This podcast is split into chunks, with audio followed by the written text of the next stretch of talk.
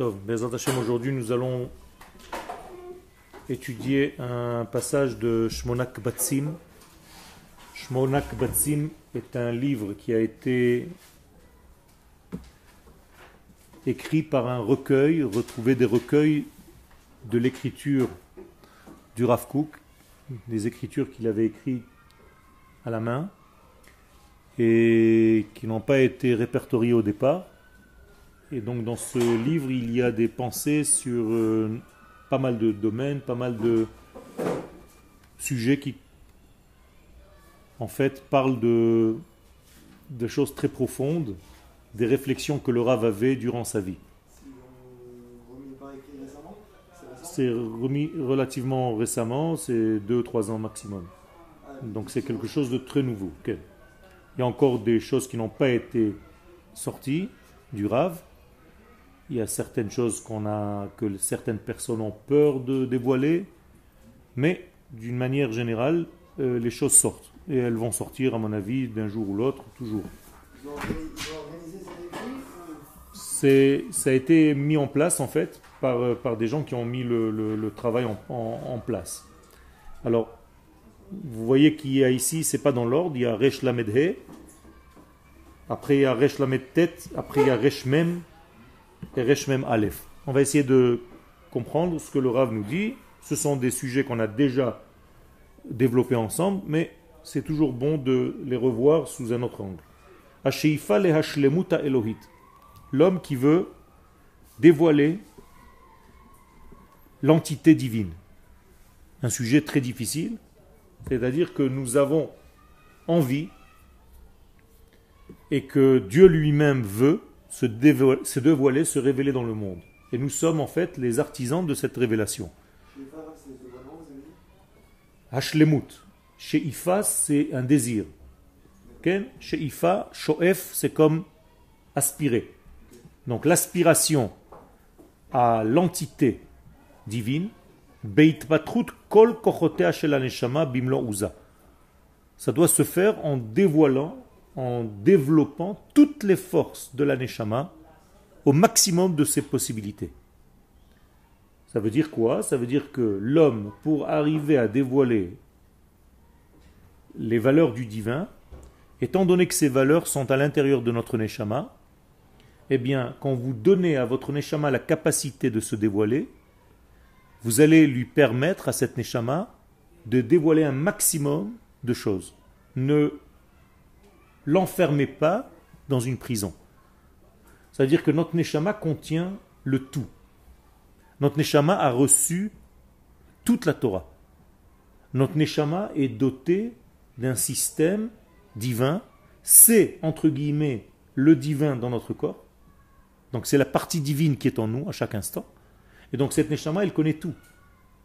De la même manière que cette Neshama prie tout le temps n'a pas besoin de rentrer de temps en temps à la synagogue pour prier. La Neshama, elle est tout le temps en lien qui ne s'arrête jamais avec l'infini.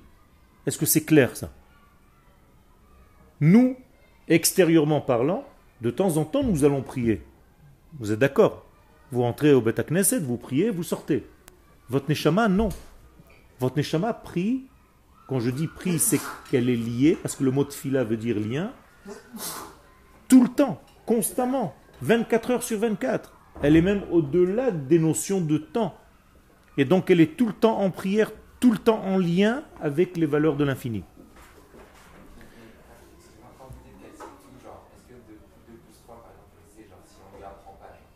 Elle n'a pas besoin d'apprendre quoi que ce soit. Sa nature, c'est la nature de la vie.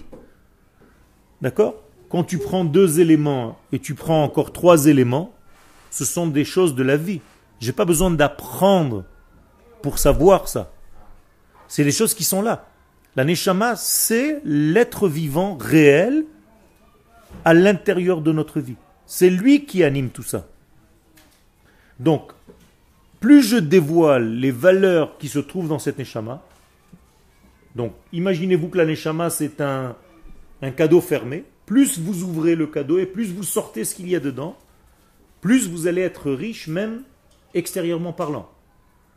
Moins vous permettez à la de s'exprimer, de sortir ce qu'elle a en elle, plus vous allez étouffer.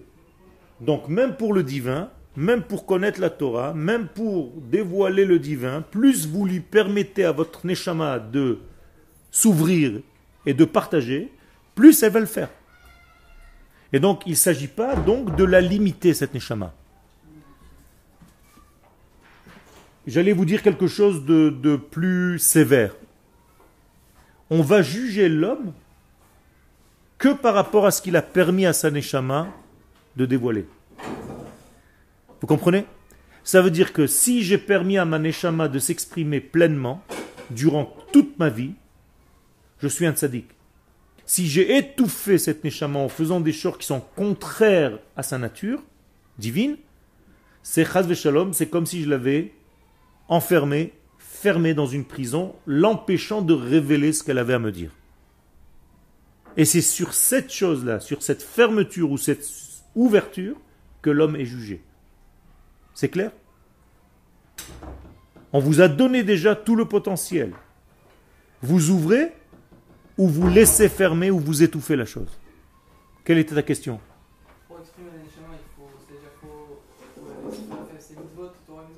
Torah, mitzvot, maasim tovim, tout. Tout ce qu'Akadosh Baruch veut de l'homme, veut de la création, c'est déjà marqué dans ta neshama. Alors l'étude va te permettre de dévoiler tout ça. Quand tu étudies, tu te rappelles en fait de quelque chose que tu as peut-être oublié ou étouffé, parce que tu t'es éloigné de cette neshama. Donc en fait, on se rapproche de notre neshama en étudiant la Torah. Le corps, lui, ne doit pas gêner. Si le corps fait obstacle, c'est qu'il y a un problème. C'est que tu n'as pas compris en fait que tous les deux marchent pour un seul organisme. Donc le corps doit t'aider au contraire à supporter, à porter cette neshama. La preuve, c'est qu'Akadosh Baruch met la neshama dans un corps. C'est pas pour étouffer cette neshama. Au contraire, le corps doit devenir en fait un cheval un véhicule pour la neshama. Donc la neshama doit conduire le corps là où elle veut vraiment aller. Et si tu donnes trop d'importance au corps, eh bien c'est comme si tu étouffais la neshama. Tu dis à ton cheval, je veux aller à gauche, alors qu'en réalité, tu voulais aller à droite, et ton cheval va à gauche. Donc tu donnes trop de poids au degré superficiel de toi-même, au lieu de donner du poids au degré intérieur de toi-même. D'accord? Donc, un cavalier et un cheval, c'est comme l'aneshama dans le corps. Ou bien, comme Akadosh Baruch dans ce monde. Taneshama est dans ton corps. C'est clair ça? Le corps c'est comme le monde, et Akadosh Baruch dans ce monde c'est comme l'aneshama dans un corps humain. Si le corps marche selon les préceptes de l'aneshama, ça marche bien. S'il n'écoute pas la neshama qui le fait vivre, mais c'est comme si un homme n'écoutait pas Dieu qui le faisait vivre dans le monde. C'est le même rapport, puisque le monde s'appelle Olam Katan, c'est un corps. Le corps humain s'appelle Olam Katan. Donc tout ce qu'il y a dans le monde, l'homme s'appelle Olam Katan. C'est en petit, c'est dans l'homme, c'est la même chose. Euh,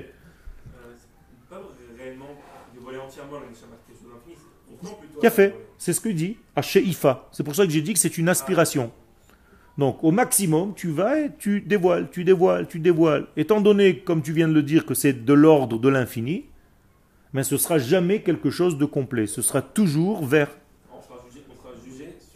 euh, sur l'effort que tu as fait de te rapprocher de exactement, de laisser en fait sortir tout le flux qui se trouve à l'intérieur de ton être. De ne pas l'étouffer. Donc on te demande de ne pas étouffer les choses. Laisse-les sortir. C'est quoi Shmonak Vatzim, c'est huit kovets. Kovets, c'est des recueils. Des recueils. Il y a beaucoup, beaucoup de livres dans ces, dans ces. Donc il y a beaucoup de, de, Le Rav a écrit beaucoup de choses. Vous avez, à part Oroth maintenant, Orotakodesh, tout ce que vous connaissez, tous les livres blancs, il y a de nouveaux livres. Ah, et on a et tout le, le livre s'appelle Shmonak Vatsim. Non, Shmonak Vatsim. D'accord? Donc, Huakoach, deuxième ligne, Harode, Hadochef et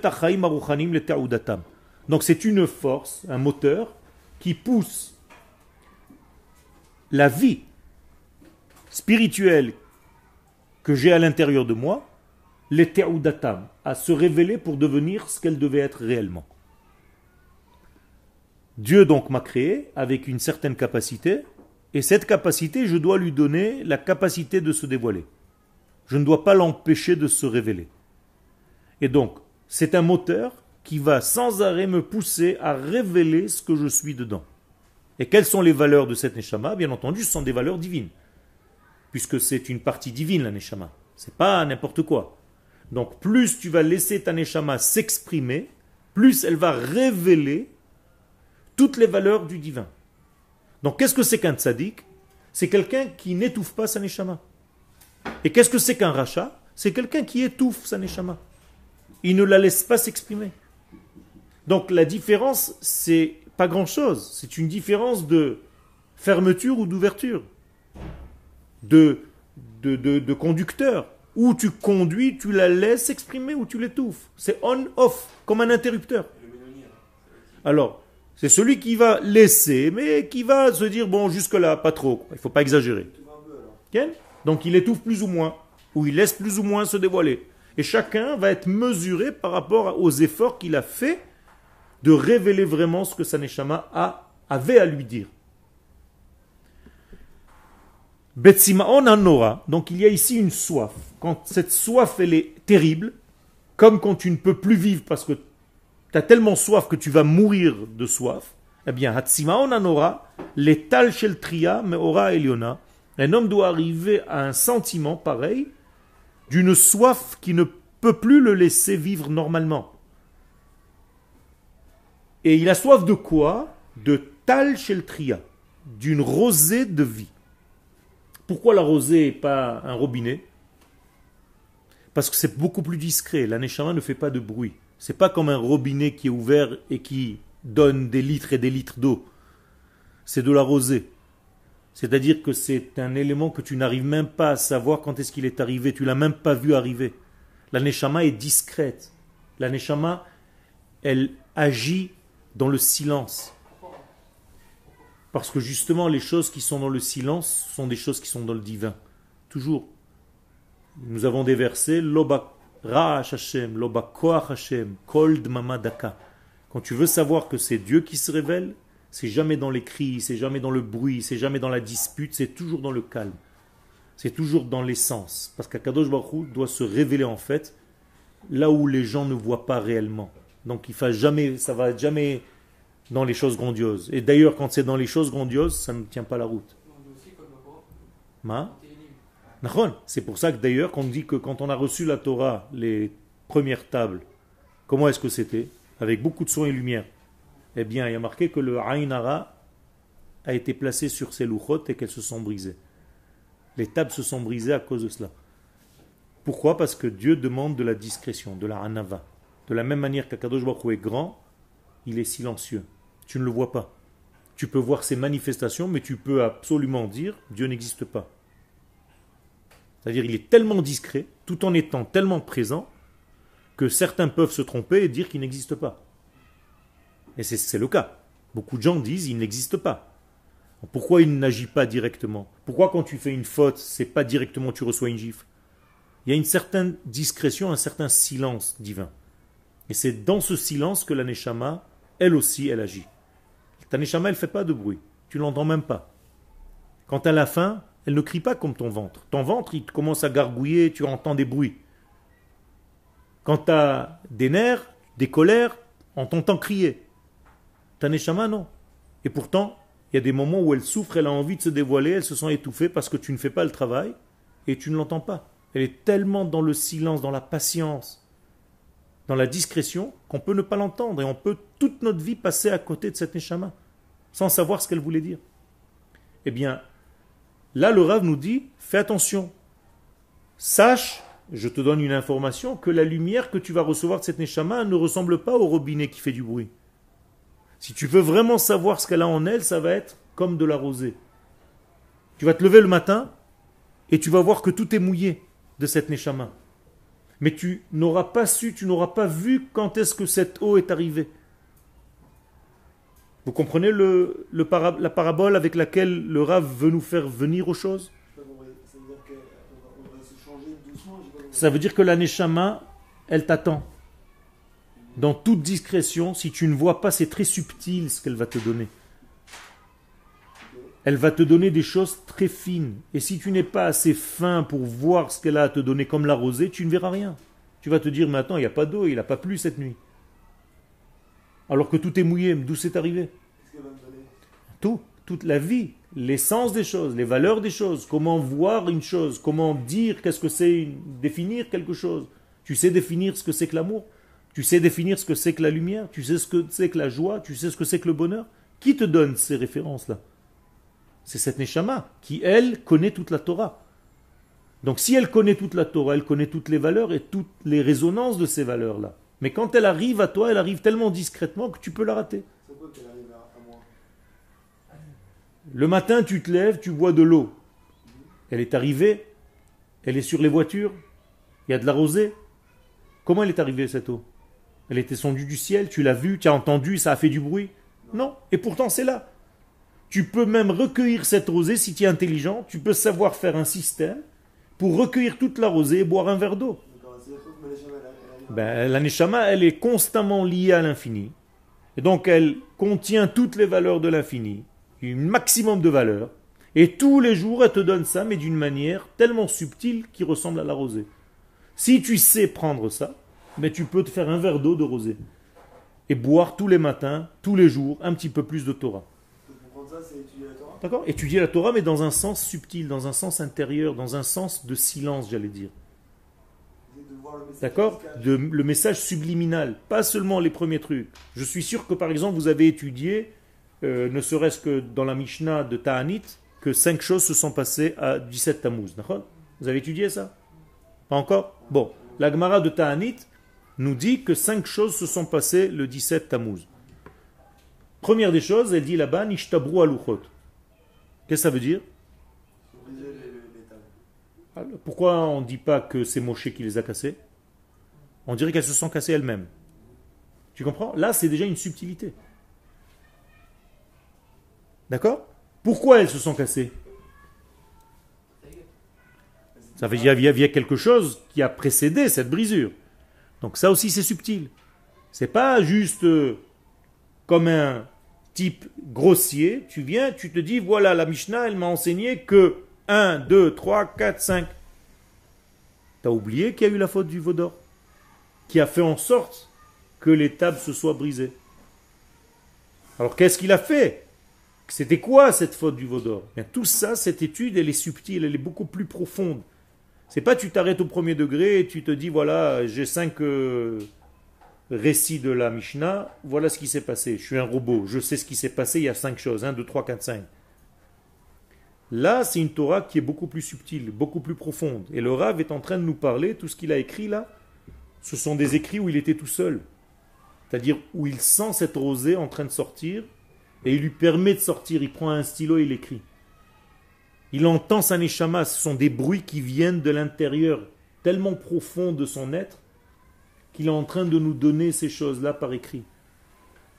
Le Rav est en train de subir des moments de, de prophétie, c'est presque des moments de prophétie tout ça, où il entend parfaitement les sons de sa les leçons de sa et il les laisse sortir, il les laisse sortir il les écrit. À tel point qu'il oublie sur quoi il écrit. Parfois il écrit sur un papier, parfois il déborde sur la table. C'est extraordinaire. Et ça, c'est une Torah subtile. Donc nous qui étudions cette Torah maintenant, nous devons nous mettre Kamash Efshar, quel- ce qu'on peut à ce niveau-là, d'être subtil pour recevoir cette subtilité. Alors justement, c'est pour ça que tu étudies. C'est pour ça que tu étudies avec des gens qui ont étudié ça, qui s'imprègnent de cette Torah et qui ne laissent pas les choses au premier degré, qui approfondissent et on a des références. C'est difficile, mais il faut toujours avoir des références et le Rav ici utilise des références qui sont issues de la Torah des secrets, c'est-à-dire de la Kabbalah. Donc quiconque n'a pas étudié vraiment la Kabbalah ne peut pas savoir vraiment de quoi le Rav parle. Donc il faut un maître pour t'aider plus ou moins te donner les leçons que le Rav veut te dire ici. Mais même dans, vous avez dit, le- les elles, se sont brisées, c'est pas Moshe qui les a brisées. Tout ce genre d'interprétation-là qu'on on doit réfléchir sur- À tout, à la, à la délicatesse et à la précision des mots. Alors, comme- comment je dis comme, comme, comme, comme Tu dois avoir un maître. Tu dois avoir un maître. Tu dois avoir un maître, c'est tout. Et à chaque fois que tu as un doute, tu dois poser à ton maître. Quel quand je vois par exemple la première fois que, Moshe a, réussi à ouvrir la mer en deux et tout ça, ça n'a pas l'air subtil. Ça euh, Toi, tu crois que c'est comme ça. Mais quand tu étudies l'intériorité de la Torah, qu'est-ce qu'elle te dit? Kol meimot shebaolam niftechu. Toutes les eaux du monde se sont ouvertes. Toi, tu croyais que c'était que la mer. Tu as l'impression donc que c'est grossier, la mer s'est ouverte. Mais voilà, je viens de te dire quelque chose que la Torah des secrets nous dit, que tu ne savais pas. C'est que toutes les eaux, c'est-à-dire à chaque fois que tu as vu un H2O, de l'hydrogène, ça s'est ouvert. Ah, Qu'est-ce que ça veut dire? Ça veut dire que n'importe où dans le monde, l'eau s'est ouverte. Et si j'ouvre l'eau, en hébreu ma'im, je pousse le même d'un côté, je pousse le même de l'autre, il me reste un yud au milieu. Et le yud, c'est l'oxygène. Et en réalité, je vois que l'eau, c'est quoi? C'est deux hydrogènes, deux mêmes, et un oxygène. Donc le mot ma'im, c'est H2, ou en hébreu même 2, et O, c'est l'oxygène, c'est Yud. Pourquoi il y a c'est l'oxygène? Parce que c'est l'essence. C'est l'essence avec laquelle j'écris n'importe quelle lettre. Tu peux écrire une lettre sans écrire Yud Non. Tout commence par Yud. Même le nom d'Hachem, même le nom d'Israël, même le nom de notre terre. Et même quand tu écris un taf, tu commences par un Yud. Et après tu le prolonges. Donc c'est l'oxygène qui se cache partout. Moralité, quelle est la subtilité de ta question? C'est que quand la mer s'est ouverte, l'oxygène du monde s'est révélé. C'est ça que ça veut dire. Le Yud s'est révélé. Et si tu approfondis, tu vois qu'en réalité, c'est à ce moment-là même que le peuple d'Israël a reconnu sa source, de là où il est venu. C'est là où son Yud s'est révélé. D'accord? Pas par hasard que les nazis nous traitaient de Yuden. Nous sommes des Yud. Eux, ils ne savaient pas ce qu'ils disaient. Mais leur inconscient, leur subconscient nous traitait de Yud c'est la juif, sinon. Ok Donc, Kloula, Kol Milouya Maasi Vasichli. Tout ce que tu vas remplir dans ta vie, en fait, ce n'est que de cette rosée. Et, c'est difficile de remplir un- une vie de rosée. On est d'accord, c'est plus facile d'ouvrir un robinet qui coule. Ça prend quelques minutes et c'est fini. Tu peux remplir une piscine en deux heures. Mais remplis une piscine avec de la rosée. Combien d'années il te faut? C'est impossible, c'est difficile. Mais c'est exactement ce que nous dit ici le Rav. C'est-à-dire que tu dois prendre les choses dans leur subtilité et remplir ta vie de ça. Comme si tu avais des paniers à remplir d'une eau qui est beaucoup plus fine, beaucoup plus raffinée, beaucoup plus spirituelle, qui vient d'un ciel et qui descend dans un silence absolu. Ken Ce que vous dites parfois à remplir de cette eau-là, parfois il y a des événements extérieurs qui, qui influent et en quelque sorte, parfois ils nous bloquent par rapport à Tout à fait. Et comment faire en sorte de les, de les vous dites, d'absorber, de remplir cette eau-là de vie, de Torah, sans que forcément que ces éléments extérieurs influencent et À chaque fois qu'un élément. À chaque fois qu'un élément extérieur à toi, étranger à toi, te perturbe, c'est que à ce moment-là même, tu as oublié l'essentiel. Tu es d'accord? Forcément, tu as laissé une force étrangère à la situation pénétrer. Donc, à un moment donné, tu es sorti de l'essentiel, ce pourquoi tu es venu. C'est ça le danger. C'est-à-dire qu'à chaque fois dans ta vie, tu dois te mettre en face des yeux pourquoi je suis créé, pourquoi je suis né, pourquoi Kadosh Baruch a voulu de moi, et tu dois te le rappeler. Shiviti Hashem c'est ce qui est écrit au premier degré du Shulchan. C'est-à-dire, je dois sans cesse voir pourquoi Dieu veut de moi. Pourquoi il m'a réveillé ce matin?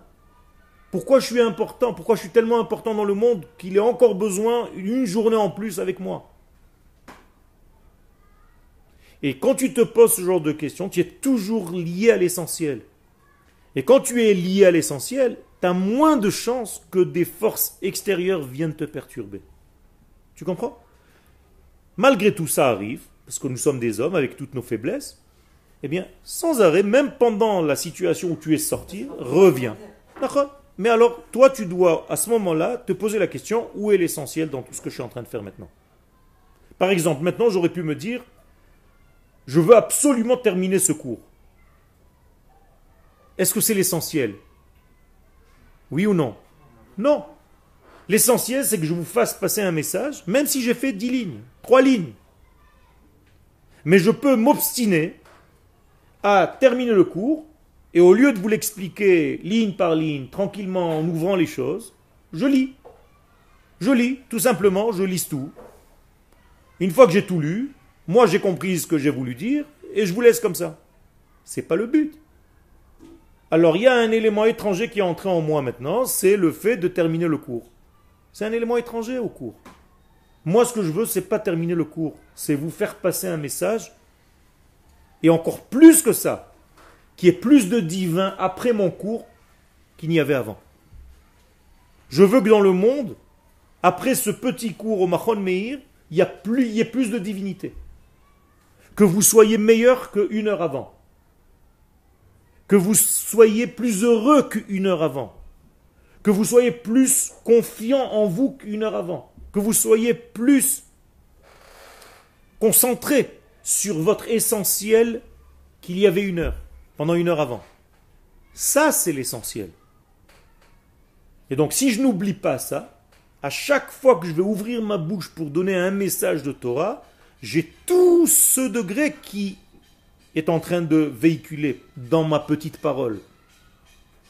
Je ne suis pas en train de vous donner un cours, un petit divré, à la française. C'est pas un divré que je vous donne. Je suis en train de vous faire passer, et c'est le rave qui nous fait passer ça, toute cette essence de vie. Regardez la richesse et le sentiment. J'allais dire qu'il y a plus de... C'est presque de la, de, la, de la poésie. Le rave est, très raffiné là. Il est très dans le silence, très dans le, le calme. La rosée, elle vient quand? La nuit. Pendant la nuit, la rosée arrive. C'est-à-dire tu vois rien, les gens dorment. Je peux encore une fois vous rajouter ça maintenant, en vous disant, la plupart des gens ne voient rien parce qu'ils dorment. Ils sont endormis. Donc ils ne voient pas la subtilité dans la Torah. Et là nous dit le Rav, je ne vous donne pas la Torah comme de l'eau qui coule. Je vous donne la Torah comme une rosée. C'est extraordinaire, c'est-à-dire vous devez être à ce niveau-là. Vous devez être calme, comme la nuit. La nuit, tout est calme. Même les émissions à la radio, la nuit sont calmes. Les gens parlent calmement. L'étude des secrets de la Torah se fait la nuit essentiellement. Pourquoi? Parce que la plupart des gens dorment, ils ne peuvent pas. Ils s'endorment d'ailleurs. Ils sont endormis à cette chose-là. Quand je dis endormis, c'est pas seulement qu'ils dorment, qu'ils ferment les yeux. Ils n'arrivent pas à ce niveau-là. Donc ça leur passe par-dessus. Donc c'est comme s'ils dormaient. Et là, c'est l'essentiel de la Torah, c'est l'essence de la Torah, c'est la rosée de la Torah, qui vient de la lumière supérieure. Regardez les lignes, la troisième ligne. Mehaora Eliona. Quel L'eau du mikvé, tu peux le dire, c'est comme si tu rentrais dans un mikvé, mais j'allais dire que le mikvé, ça peut être de l'eau de pluie. Mais c'est pas de l'eau de la rosée. Ici, il y a encore plus. J'ai dit tout à l'heure, tu peux remplir une piscine avec de l'eau de pluie, c'est déjà pas mal. C'est pas de l'eau du robinet, c'est déjà de l'eau de pluie. Mais encore plus subtil que ça. Où tu dois vraiment bosser pour arriver à avoir ne serait-ce qu'un verre d'eau. Et ça, c'est de la rosée. D'accord? Maintenant, si je veux rentrer un tout petit peu plus en profondeur, quelle est la valeur numérique du mot rosé? 39. Tal. Qu'est-ce que c'est que ce chiffre? Mais c'est quand vous dites le nom de Dieu sans la concrétisation de ce nom.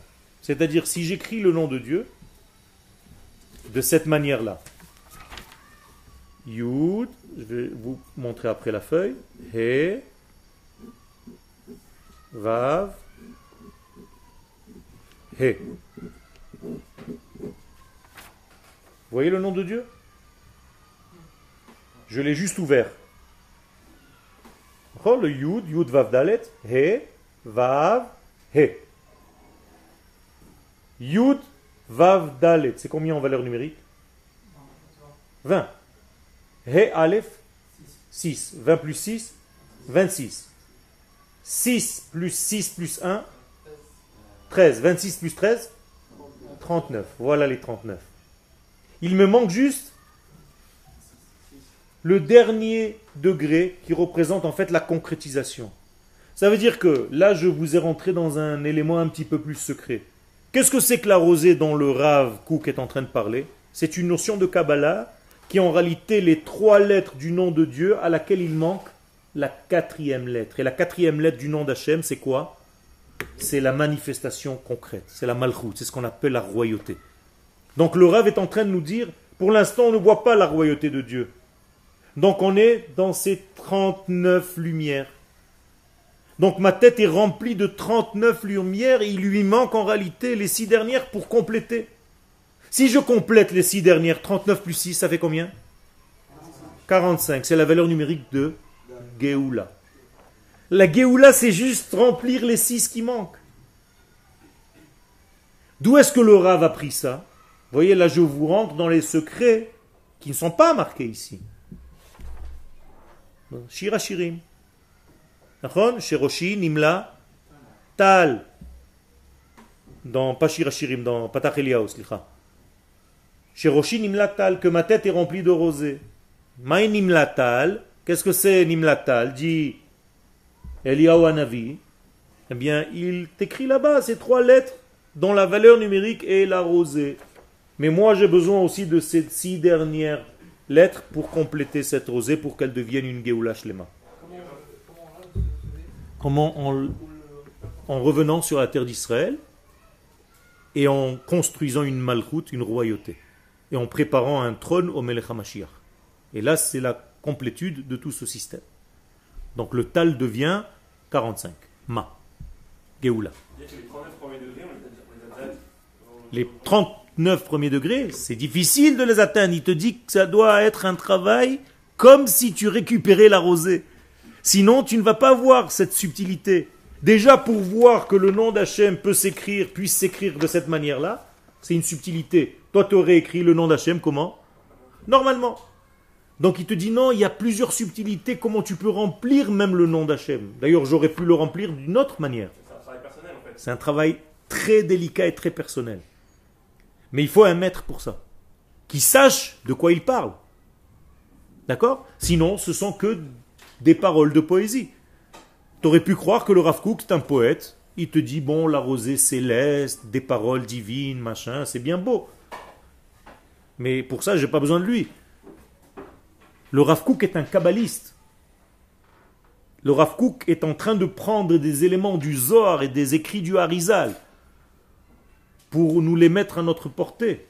Mais il faut aussi savoir de quoi ça parle, sinon tu ne sais pas faire le lien. Donc, voilà, à la, troisième ligne au milieu, Kalul Kola Milouy. Qu'est-ce que c'est un Milouy Le remplissage. Hamasi Asichli. Qui est et au niveau de l'action et au niveau de l'intellect. Ça veut dire que ce dernier degré, c'est le remplissage. Ce dernier He, He Aleph, c'est le cli dans lequel toute cette lumière doit tomber, descendre. S'il manque le dernier cli, cette lumière, qu'est-ce qu'elle fait? Elle reste en l'air, elle n'a pas d'ustensile de contenant, vous comprenez? Donc en réalité, on doit préparer absolument ça, ce dernier cli. Et c'est ça que le Rav nous dit ici. Alors on va continuer dans le texte. Donc tout ce qui rentre dans la limite de votre libre arbitre, de votre libre choix, et même ce qui ne rentre pas. C'est-à-dire le Rav est en train de dire, il y a des choses que tu vas pouvoir capter, et il y a des choses que tu ne vas pas pouvoir capter qui sont plus hautes que ton niveau. Hein, je suis en train de vous parler, je suis sûr que certains d'entre vous ne comprennent même pas la moitié de ce que je suis en train de raconter. Et d'autres un petit peu plus. C'est pas grave, dit le Rav. Ce que tu es capable aujourd'hui de recevoir, reçois-le. Ce que tu n'es pas capable, ce n'est pas perdu. Ça flotte le jour, ça flotte au-dessus de toi le jour où ton clis sera un petit peu plus large. Il va pouvoir contenir tout ça. Rien n'est disparu, rien n'a disparu. Et donc ça va aller en se révélant. Et comment ça va se révéler, toutes les choses qui te dépassent aujourd'hui? En élargissant tes désirs. Ce que je vous ai dit tout à l'heure, en élargissant, en agrandissant votre ustensile. Qu'est-ce que ça veut dire agrandir mon ustensile? Pas faire du sport pour que mon torse soit plus large. Ça, c'est bien. C'est important. D'ailleurs, qu'est-ce qui se passe quand j'élargis mon torse? Je respire mieux. Donc si je respire mieux, qui reçoit en fait beaucoup d'oxygène? Mon cerveau. Donc je peux réfléchir d'une manière beaucoup plus cohérente. Si tu es fatigué, que tu es étriqué, tu n'es pas sportif, même l'étude de la Torah ne peut pas être nourri avec la même intensité. Vous comprenez ce que je raconte? Eh bien, c'est la même chose. Maintenant, au niveau de Maneshama, comment je peux élargir Maneshama Élargir le corps, j'ai compris, je vais dans une salle de sport. Je fais de l'exercice physique. Mais élargir Maneshama, qu'est-ce que ça veut dire? Quoi? Qu'est-ce que ça veut dire? Dis-moi un mot. Comment j'élargis Maneshama Ça passe par l'étude, mais qu'est-ce que ça vient de quoi d'abord? Quel est l'élément moteur pour élargir Maneshama non, non, non, non, je vous l'ai dit déjà. Non, je viens de le dire. Comment? Non. Non. La volonté. Si je ne veux pas, je ne m'élargis pas. Tu peux venir étudier toute la journée. Si tu peux venir étudier les midotes, les machins, faire ce que tu veux, la hanava, toutes les midotes, ça ne sert à rien si tu ne veux pas. Donc quel est l'ustensile essentiel de notre vie? Le vouloir. Donc le vouloir, c'est quoi en réalité? C'est le cli. C'est ça le cli. C'est ça élargir mon ustensile. Donc je vous repose la question pour voir si c'est clair.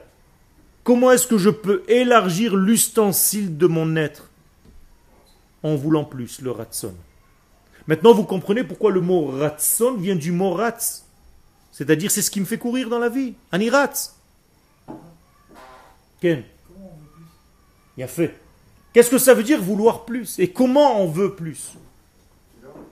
Bien, plus tu creuses en toi, plus le rave, et c'est ça le travail du rave. Un jour, je vous souhaite d'être enseignant. Qu'est-ce que vous devez enseigner à l'élève? Pas seulement une information. Qu'est-ce que je viens, moi, Yoel, vous enseigner, d'après vous? L'essentiel de ce que je vais vous faire passer, c'est quoi? C'est de vous rendre des hommes qui veulent. Parce que je sais qu'en si peu de temps, je ne peux pas vous donner beaucoup de matière. On ne se voit pas énormément. Mais moi, mon but, c'est pas ça. C'est pas de vous de donner d'informations. Ça, je peux vous mettre des disques à longueur de temps, du journée, Internet, Facebook, machin. Moi, j'ai un seul but. Je veux vous donner l'envie de vouloir. Je veux réveiller chez vous le désir de vouloir. Ça, c'est le Inyan. Comment ça? En vous grattant en vous chatouillant un peu, de temps en temps en vous lançant des choses qui vous poussent à me poser des questions. Quand tu me poses une question comme tu viens de me poser, je suis content. Parce que jusqu'à maintenant, tu t'es pas posé la question, mais maintenant tu te poses la question comment vouloir? C'est extraordinaire. Ça veut dire déjà tu es dans le désir. Et toutes les choses importantes de notre vie, si tu ne les veux pas, tu ne les acquiers pas. Comment s'appelle la terre d'Israël? Eretz. Qu'est-ce que c'est Eretz? Je veux. Donc Eretz, Israël. Je veux Israël. Je traduis mot à mot. hein. Pas la terre d'Israël. Je veux Israël. Et qu'est-ce que c'est Israël? Yachar El. Je veux être droit avec Dieu. Après, elle a un surnom, cette terre. Eretz Chemda. Vous l'avez dit tout à l'heure. Qu'est-ce que ça veut dire Chemda?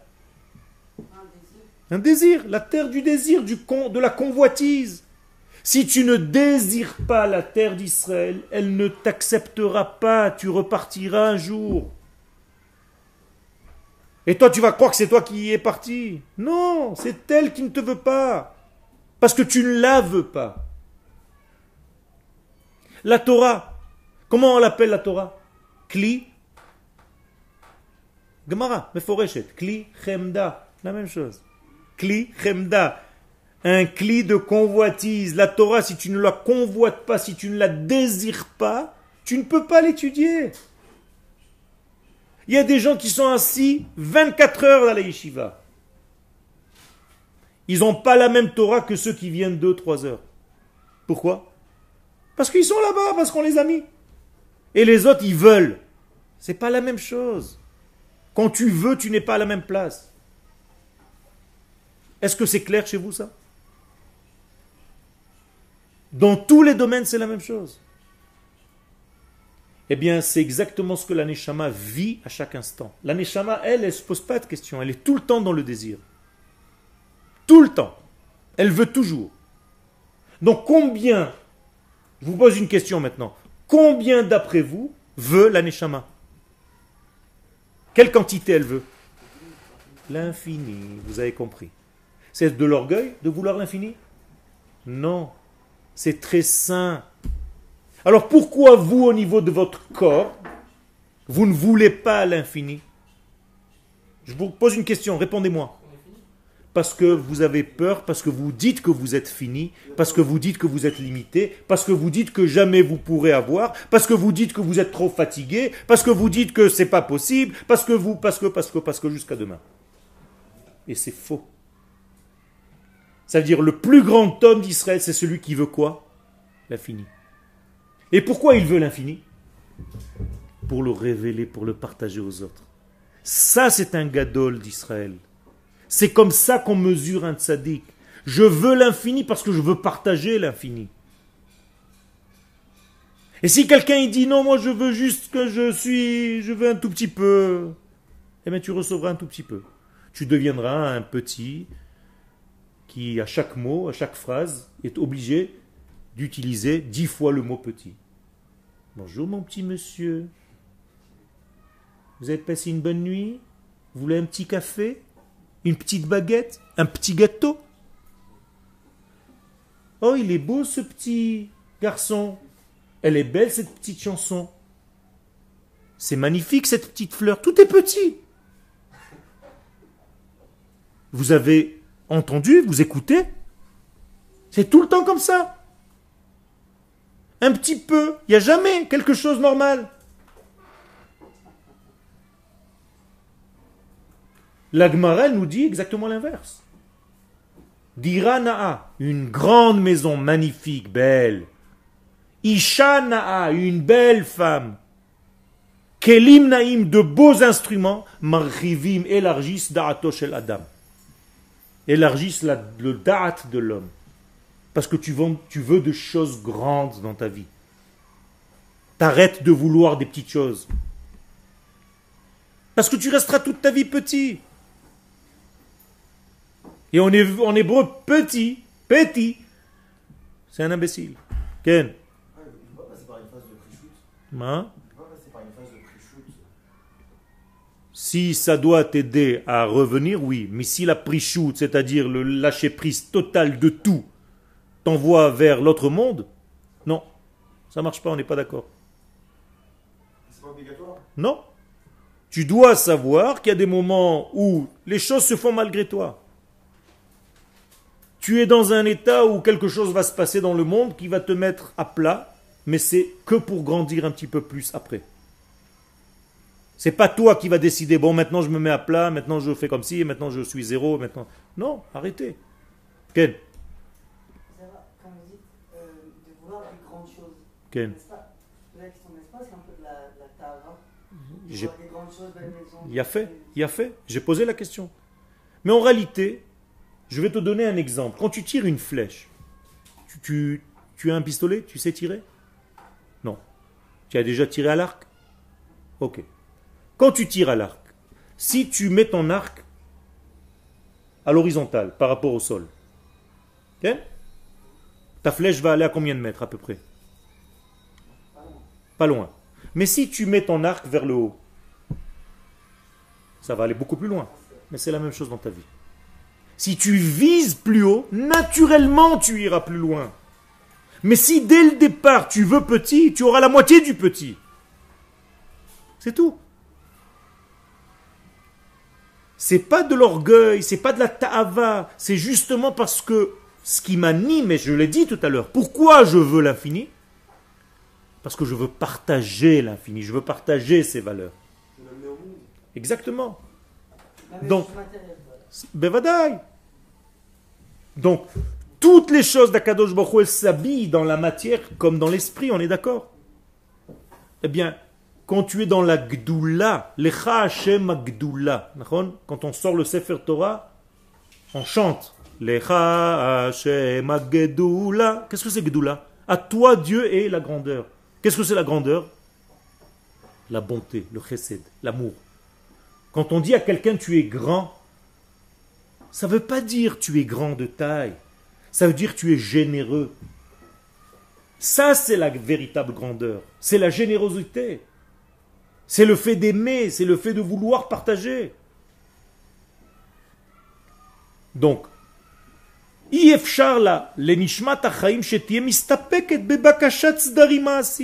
voilà. Tout ce que je viens de vous dire, le Rav le dit maintenant. Ifchar, elle ne peut pas, c'est impossible pour la Neshama de la vie, Nishmat Achaim, de se suffire, de quoi? De petites choses juste au niveau du concret. C'est pas possible, tu es en train de la tuer cette neshama, tu es en train de la limiter. Ve'achevra. Je peux pas lui dire à la neshama, viens, tu vas juste m'aider à faire un ordre ici au niveau de mes copains, de mon chiour et de mon sederium. Be'atavot mediniot ve'kvutsatiot. Je veux que mon état soit bon, que le pays marche bien, que mon groupe soit bien. C'est bien. Mais ça ne suffit pas, la neshama, tu peux pas la bloquer dans un système pareil. C'est pas possible. Elle veut beaucoup plus que ça. Elle ne se suffit plus de ça. Ça, c'est des étapes. Donc, Mais si tu dois arrêter dans ces étapes, elle te dit, la Neshama, tu m'as tué. Je ne peux pas. On a commencé comme ça, d'accord? Mais moi, je veux continuer, je veux plus que ça maintenant. Donc, je dois viser ça et savoir qu'il y a encore plus. Bevadaï, tu dois pas viser ça, tu dois viser beaucoup plus haut. Et tu auras ça par étapes. Et Metadavar, Déjà, dès que je vise haut, je- je- j'arrête, je, mets une limite déjà. tu ne mets pas une limite. Ta limite, elle est lointaine. Tu la vois même pas alors, Elle est tellement lointaine que tous les petits buts intermédiaires, ils passent très vite. Si tu veux voyager à Yericho, d'accord Tu t'es fixé comme base Yericho. Ça va te prendre combien de temps d'ici? Peu importe. C'est très important. Mais tu dois voyager, ça va te prendre pour arriver d'ici à Yericho une heure et demie. D'accord? Ok. Mais si tu te dis je veux voyager à Elat, c'est beaucoup plus loin. Combien de temps ça va te prendre pour arriver jusqu'à Yamamela Rien du tout. Tu vas, vas même pas compter ça. Pourquoi? Parce que ton but est tellement loin, tu feras pas attention aux petites étapes intermédiaires. Vous comprenez?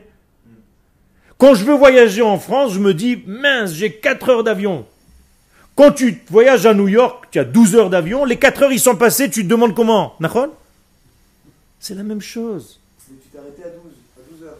Donc, Peu importe, mais chaque fois tu vas plus loin. Et là, j'ai pas dit de t'arrêter à 12. J'ai dit que nous voulons l'infini. Mais alors, t'as pas de but précis.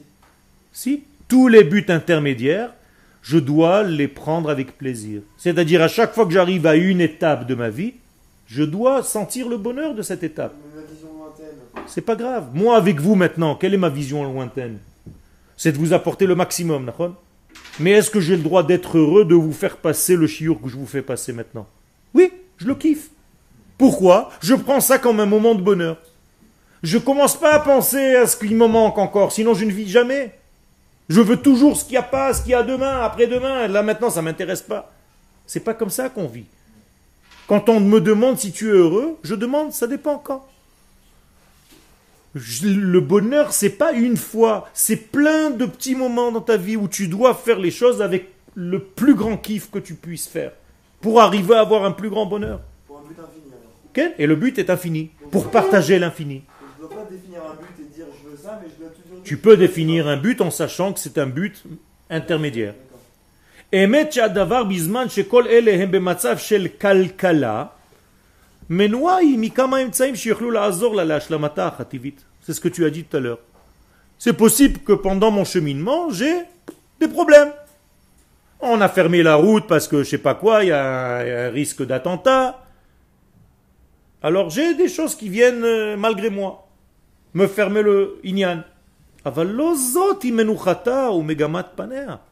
Mais ne fais pas en sorte que quand tu t'es arrêté malgré toi parce qu'il y a un bouchon sur la route, que tu te dises, les enfants, on est arrivé. Quand on est arrivé, on est en plein bouchon. Mais il y a des gens qui s'arrêtent parce qu'ils se disent, bon, ben, puisqu'il y a un bouchon, c'est là qu'on s'arrête. Vous comprenez? Alors ça vous fait rire. Mais il y a dans la vie des gens qui s'arrêtent comme ça. Ils se disent, bon, je suis arrivé à tel âge, ça y est, pourquoi ça y est? C'était pas le but. Tu t'es arrêté en plein truc parce qu'on t'a forcé à un moment donné, donc t'as plus la force de te battre, donc tu te laisses par- partir, tu es en train de mourir. Et d'ailleurs, la plupart des gens se laissent mourir parce qu'ils n'ont plus la force de se battre. Et c'est comme ça dans la vie, et comme ça dans la Torah. Tu dois vouloir devenir le plus grand homme de Torah du monde. Pas que quand tu penses au Rav un tel et au Rav un tel, tu te dis ah, qu'est-ce que je suis par rapport à lui? Ça, c'est une mauvaise vision. Je veux devenir au moins comme Avraham, Yitzhak et Yaakov. Tu peux? Bien sûr, je peux. Je suis un homme. Eux aussi, ils sont nés avec une maman et un papa. Pas plus que moi. Il a fait. Ça veut dire que si tu fais des efforts, j'ai dit tout à l'heure, si tu veux plus, tu t'élargis plus. Abraham, c'était un homme qui voulait beaucoup, qui voulait l'infini. C'est pour ça qu'il a reçu. Non, non. Sinon, rien n'est juste dans ce monde. Il a choisi, il a choisi de demander déjà. Ah, choisi. Qu'est-ce que c'est choisi? Non, avant, avant, il a choisi. Akadosh Baruch l'a choisi. Nachon. Kadosh Baruch t'a choisi aussi. Tu fais partie du peuple d'Israël. Tu es Mamlechet Kohanim et Goy Kadosh. Tu es arrivé au degré qu'Akadosh Baruch a voulu de toi? Ou pas encore? Il a fait, alors bosse. Et tu sais combien il veut de toi? L'infini. Tu peux y arriver, si tu veux vraiment. Je connais des gens qui sont devenus des géonim en Torah en 4 ans, en 3 ans. Ils sont assis dans des yeshivot avec des gens qui ont étudié 50 ans, qui ne sont pas à ce niveau-là. J'ai reçu un comme ça, la semaine dernière chez moi à la maison. Un mec, ça fait 4 ans qu'il est rentré. Il était à Tel Aviv, non religieux. Il y a 4 ans qu'il s'est mis à étudier la Torah. Il dépasse tous les plus grands de sa yeshiva et tous les rabbanim. Pourquoi? Ce mec-là, il s'arrête pas de vouloir. Toute la journée, il veut. Il en veut. C'est tout. Il fait tout ce qu'il faut pour ne pas. Il se réveille à 3 heures du matin, il va au mikvé, il fait des trucs. et machin. C'est- Et vous dites qu'il ne faut pas avoir de limite, mais il y a des limites. La preuve, c'est que il arrive. C'est toi qui fixes tes limites dans ta tête. Tu dors deux heures et tu, Si tu es vraiment dans le désir vrai de vrai, c'est comme ça. David Ameller, qu'est-ce qu'il a fait toute sa vie? Il dormait 30 secondes. De tout ce que dit la médecine, etc., c'est- je m'en fous. Non, c'est pas que tu t'en fous pas. C'est donné pour des hommes basiques. Mais quand tu as une volonté, tu as déjà vu un enfant qui veut pas dormir? Tu as beau le mettre dans le lit, tu le coinces avec des ceintures presque. Il hurle, il veut pas, il veut sauter encore. Tu le laisses qu'à 4 heures du matin, il est encore là. Toi, tu es mort et lui, il est encore là à sauter. Pourquoi? Parce qu'il est vivant, il est pétillant de vie. Toi, tu es mort, tu es fatigué. C'est tout, c'est dans la tête. Ken. Ken Ken, mais il les a trouvés, il a réussi. Toi, tu sais pas quel est ton rôle. D'accord, mais c'est pas tout qui peut